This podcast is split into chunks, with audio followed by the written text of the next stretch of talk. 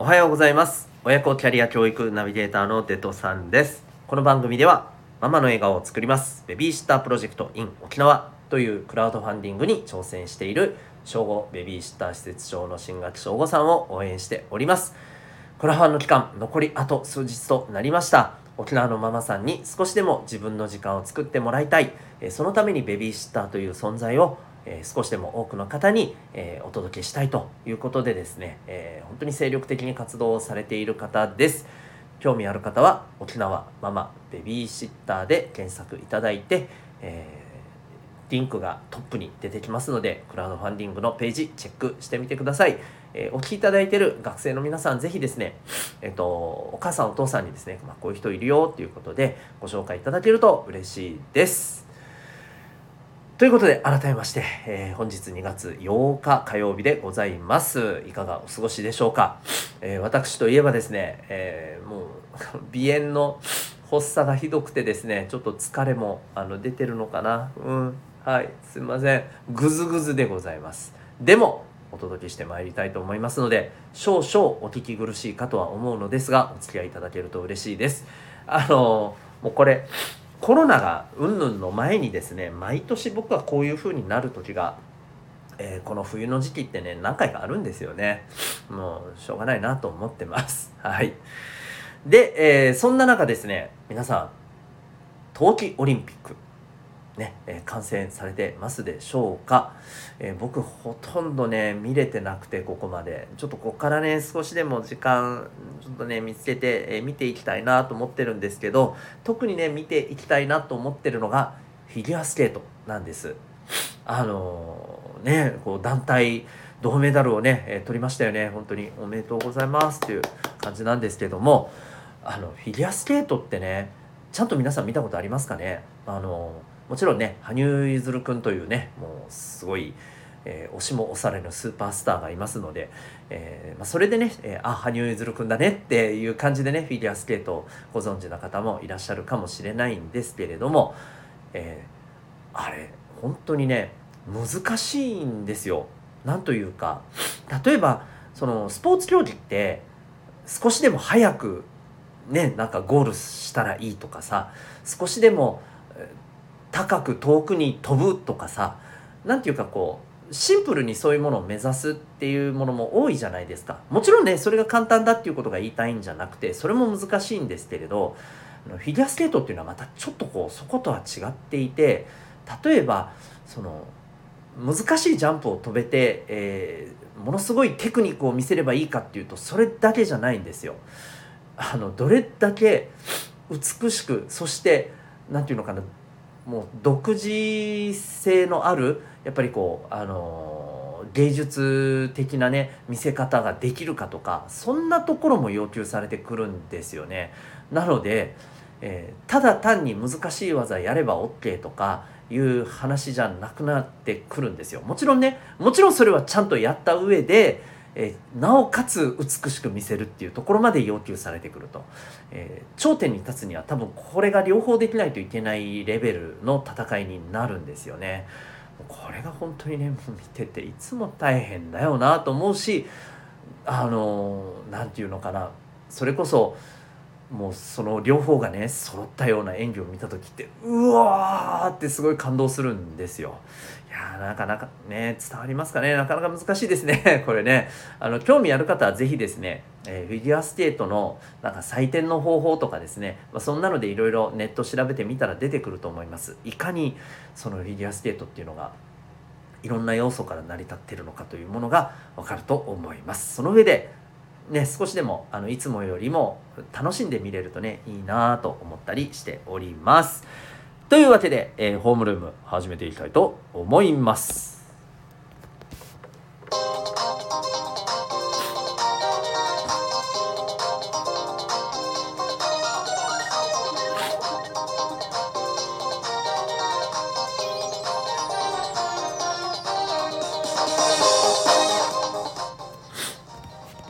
皆さん日々行動してますか？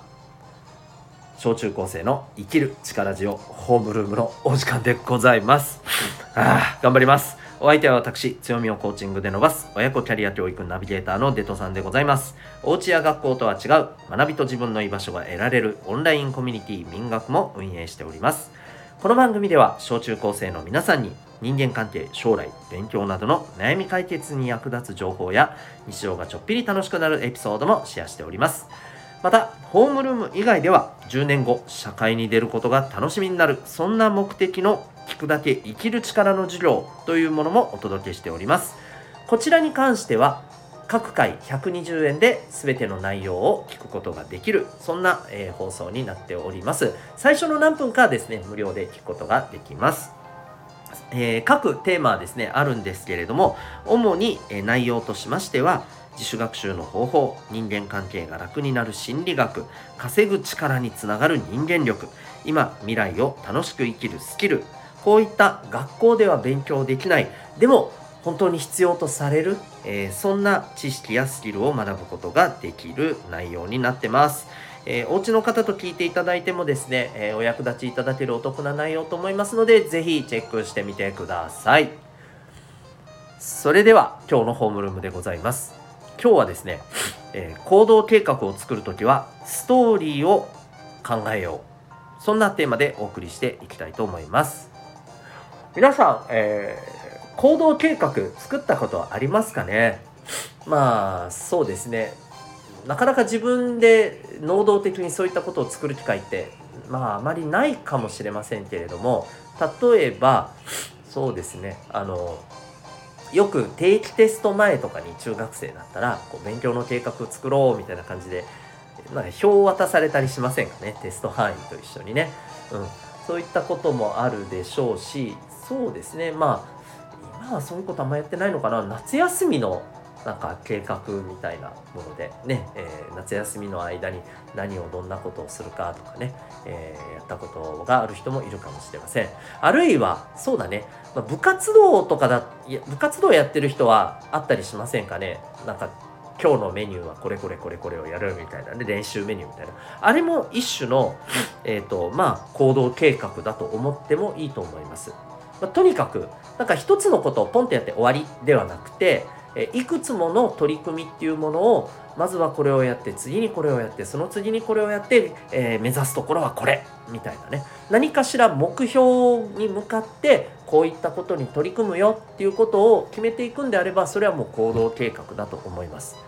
で今日お伝えしたいのはですねあのまあ是非こういう行動計画を作ってみてほしいなと思うんですよね。もちろんね、あのやただなんか適当に作れっていうことじゃなくて、えー、今あなたが目指していることあなたが頑張っていることそれについて、えー、行動計画を作ってみたらいいと思うんですよ。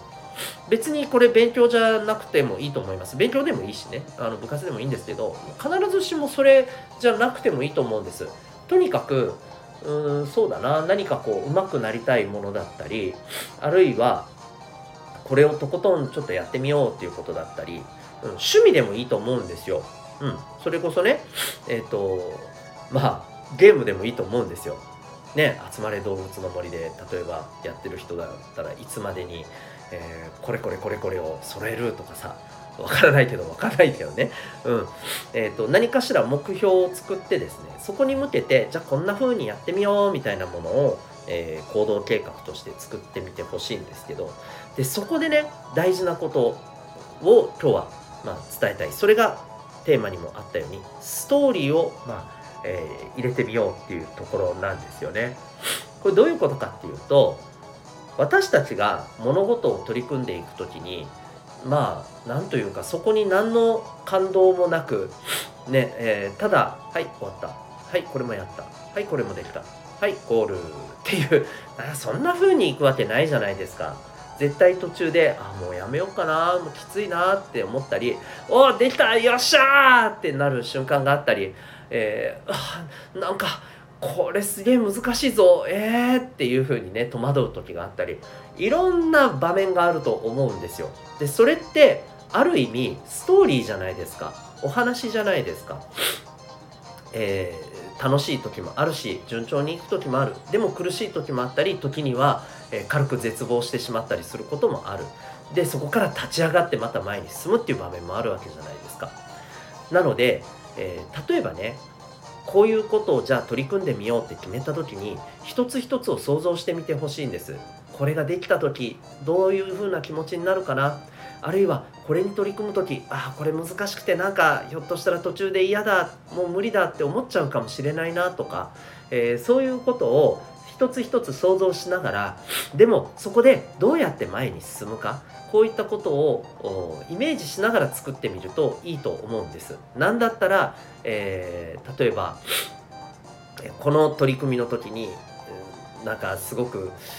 壁にぶち当たってもう無理だってねなんかこう弱気になってしまいそうだなって思うところがあったら、えー、なんかそこにねちょっとなんか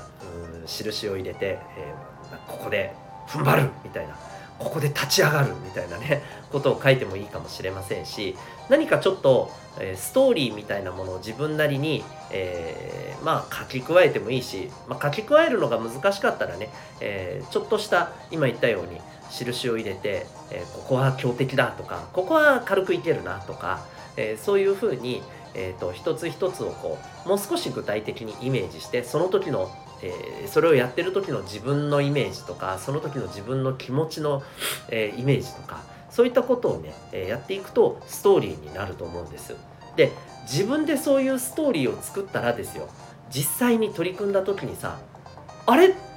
思ったのと違う？だったりああやっぱりこれしんどいわって思ったりいろんなね、えー、ことが何て言うのかないい意味で楽しんで味わえたりするかもしれないしきついところでも心の準備がね前もってストーリー作って、えー、分かってるから、えー、立ち向かえたりするかもしれないわけじゃないですか。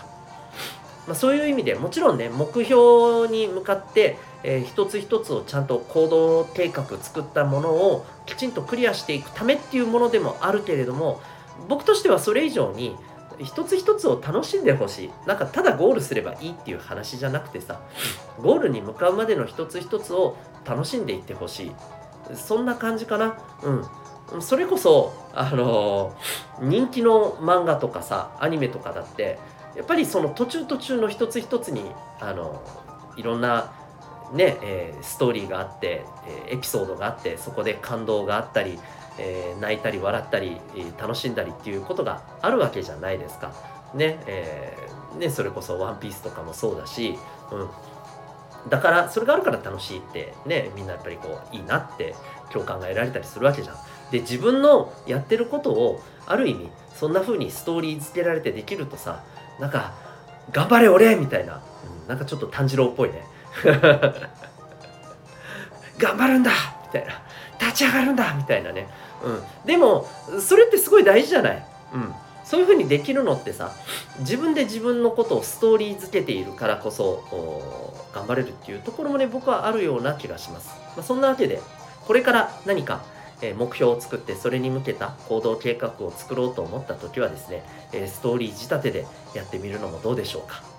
例えば中学生の皆さんは多分ぼちぼち、えー、期末テストが近いですよね、うんなのでそこに向かってこういうふうに取り組もう。でもいろいろ大変なところもあるかも。でもっていうふうにね、えー、作って頑張ってみるとちょっとこれまでとは違うような、えー、取り組み姿勢になるんではないでしょうか。まあいろんなものでね試してみてください。ということで今回は行動計画を作るときはストーリーを取り入れようというテーマでお送りいたしました。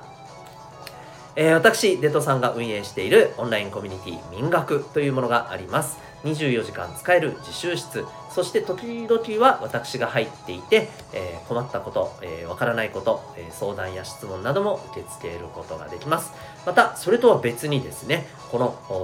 オンラインの中で週に1回から2回授業があります、えその名も生きる力の授業。学校では学ばない。でも、え今と未来皆さんが楽しく生きるために必要なことをえー、ここでしか学べないことを学べる、えー、そんな内容となっております。興味がある方は、えー、ウェブサイトへのリンクがコメント欄にあるのでチェックしてみてください。それでは今日も心が躍るような学びの瞬間たくさん掴んでいくために行動していきましょう。親子キャリア教育ナビゲーターのデトさんでした。それでは、えー、また明日。